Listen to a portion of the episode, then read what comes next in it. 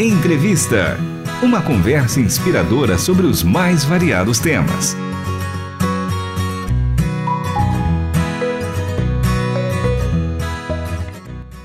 Está começando mais um programa Entrevista. Eu sou Michele Gomes e a nossa entrevista de hoje é a continuidade daquele bate-papo com o Rogério Braga Zuliani, pastor presidente da Primeira Igreja Batista em Santa Rita do Passa Quatro, membro da Missão Atletas de Cristo, membro fundador da Associação Futebol Nota 10, também faz parte do Conselho Fiscal e é gerente administrativo. Rogério, seja muito muito bem-vindo mais uma vez ao programa Entrevista e à Rádio Transmundial.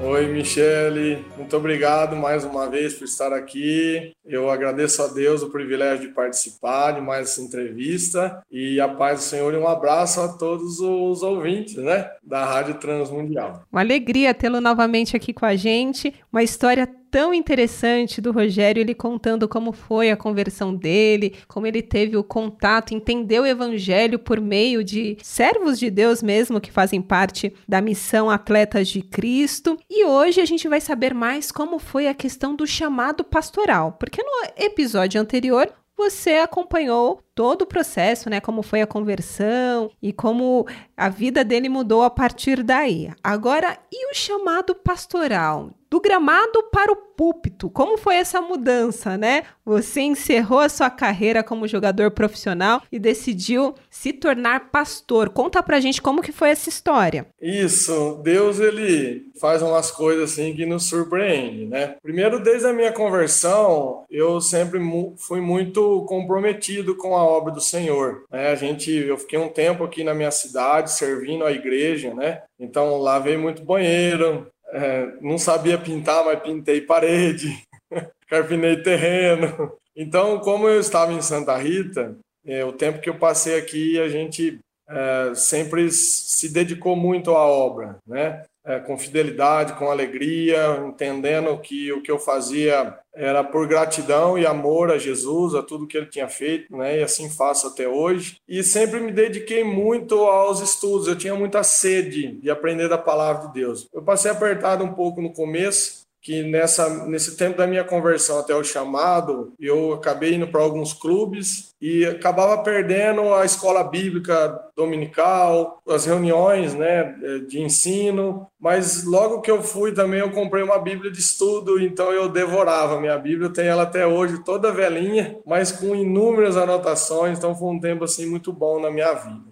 Deus tocou no meu coração antes de eu ir para Corinthians, né, para o Corinthians na Alagoas, na cidade de Maceió. É, eu fiquei, como eu disse, um tempo aqui em Santa Rita. Deus me segurou aqui para me dar um pouco, a gente fala no futebol, né, um pouco de cancha, né, para ganhar um pouquinho de gordura com a palavra de Deus. E então surgiu essa proposta do Corinthians Alagoano de eu poder ir para lá num desafio de ser campeão, porque o Corinthians era um time novo e quando abria a janela a europeia, ele, ele enviava jogadores para lá, porque era um time de empresários. Então resolveram levar um pessoal aqui do estado de São Paulo com um pouco mais de experiência, porque a cobrança era ser campeão e de fato nós fomos, tá? E só que antes de eu ir, Deus já me incomodava, né, com relação ao chamado, já estava servindo, já pregava na igreja, e a gente sempre daquele jeito, né? Não espera mais um pouco, Senhor. Tenho 28 anos só, agora eu parei de beber, o Senhor me libertou do mundo de coisa,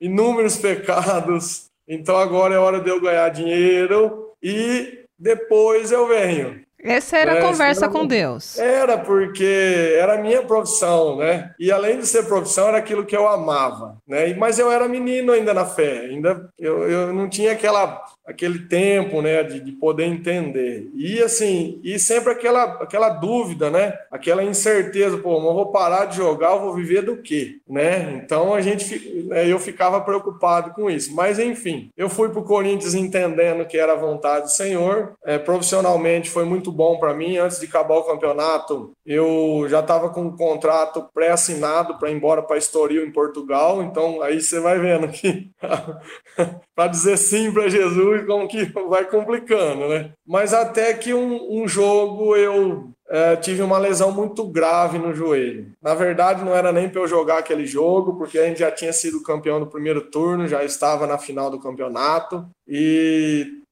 retorno, todos os jogadores titulares ganharam folga, menos eu, porque eu, onde a gente ia jogar era um campo pequeno e precisava de mim por conta da estatura da bola aérea. E de fato, eu o acordo com o treinador era que no jogo seguinte eu ia ter folga e ia com a minha família conhecer que Maceió é lindo, né? As praias lá é maravilhosa. Eu falei, tudo bem, eu sou funcionário, a gente quer jogar, né? Não tem. E de fato aconteceu isso mesmo, nós ganhamos 2 a 0 eu voltei com a cabeça desse tamanho de tanto tirar a bola é. Mas no próximo jogo ele não me deu folga, não falou nada, eu também fiquei quietinho. E aí, aos 44 do segundo tempo, 5 a 0 para nós. Tudo certo. Um calor insuportável lá em Maceió. Escanteio nosso, eu disse: não vou para a área, já acabou o jogo. Vou ficar aqui atrás, paradinho. Mas aí nós sofremos um contra-ataque e o atacante deles adiantou a bola o nosso lateral deu um jogo de corpo nele, ele saiu cambaleando. Na hora que eu pus a perna no chão para sair jogando, ele caiu com o corpo inteirinho no meu joelho. Hum. E aí eu tive lesão de cruzado anterior, posterior, luxação de rótula. Só um ligamento não foi afetado. Que impacto, hein? Isso, foi um dia tarde, num sábado à tarde. Minha esposa estava lá no apartamento, meu menino João Lucas tinha dois anos. Ela escutando na rádio ficou desesperada porque eu precisei ir embora de ambulância. Graças a Deus, o pastor Johnson, né, é um amigo fantástico que a gente tem, criou, ele estava lá assistindo, acabou ligando para ela, eu dentro da ambulância, falou: Ó, oh, Rogério tá bem, tá indo para ambulância no hospital para fazer os exames. E minha perna inchou muito, só que eu cheguei só à noite, em casa já bem à noite. Meu, meu filho estava dormindo, minha esposa me olhou assim, parecia que eu era, né? Ó, oh, bem, tá beleza. E ela foi dormir, isso já era umas 11 horas da noite. E eu sentei na sala, estiquei, peguei um banquinho, estiquei meu joelho porque eu não conseguia dobrar de jeito nenhum. Peguei a minha Bíblia e o presente diário. E fui ler a Bíblia, porque depois de jogo é normal a gente não não dormir por conta da adrenalina, né? Sim. E ainda mais com a lesão daquela, piorou. Mas eu fui buscar em quem poderia me dar consolo. E aí, bem naquele dia, é, eu peguei a Bíblia, o presente diário, o tema era por quê ou para quê? E aí Deus tem seus meios, né? Aí eu li o presente diário, li o texto bíblico, como faço sempre, né? No devocional, aí fui ler o presente diário e ele dizia assim: nunca pergunte por que para Deus, mas para quê. O porquê a gente quer saber a causa, o para que é o propósito. Então, aquela hora ali eu entendi, eu falei: Senhor, já entendi, o Senhor me quer para a obra e beleza. Eu ainda fiquei um tempo só para me recuperar, fiz cirurgias, vim para São Paulo porque lá não tinha uma fisioterapia esportiva, por conta de contrato, né? Então, mas é, depois eu já, já fui para o seminário, voltei para Santa Rita, fui fazer seminário. Diante disso, depois disso, a gente está servindo. Me, for, me formei no seminário, né, teológico. A Igreja Batista, ela espreme, né, o seminarista. Para ser pastor, tem que passar num concílio.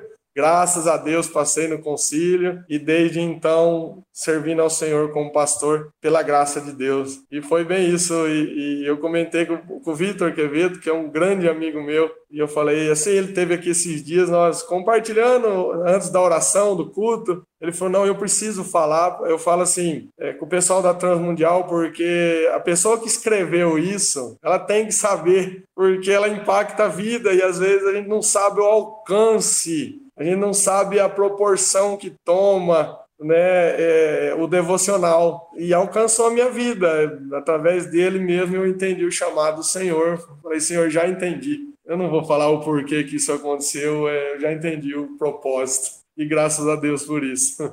E foi num momento bem crítico que você teve uma resposta, né? Você conseguiu ouvir a voz de Deus ali, um momento de angústia, provavelmente, de dor.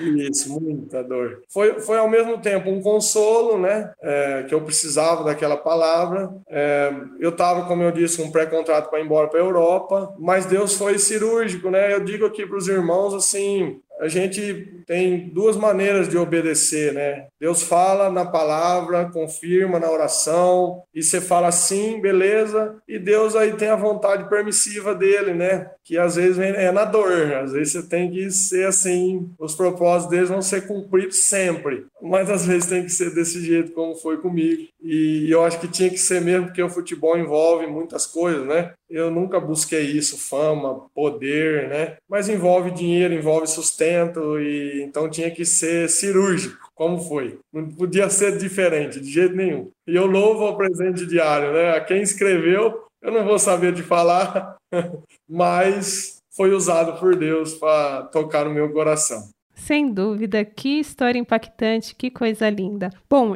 eu acho que a gente vai precisar de mais um episódio para conhecer o trabalho da Associação Futebol Nota 10. Eu tenho certeza que deve ter muitas histórias impactantes e falando, né, desse trabalho tão bonito que vocês têm realizado aí na região para alcançar pessoas. E por aqui o programa vai encerrando, o tempo passou muito rápido, então a gente se encontra no próximo episódio para conhecer mais sobre o trabalho da Associação Futebol Nota 10. Combinado, Rogério? Combinadaço. Então você. Obrigado. Eu que agradeço.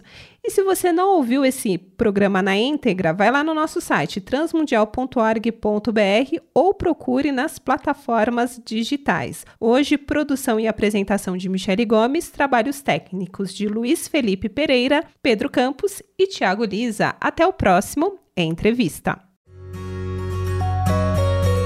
Você acabou de ouvir Entrevista. Realização Transmundial.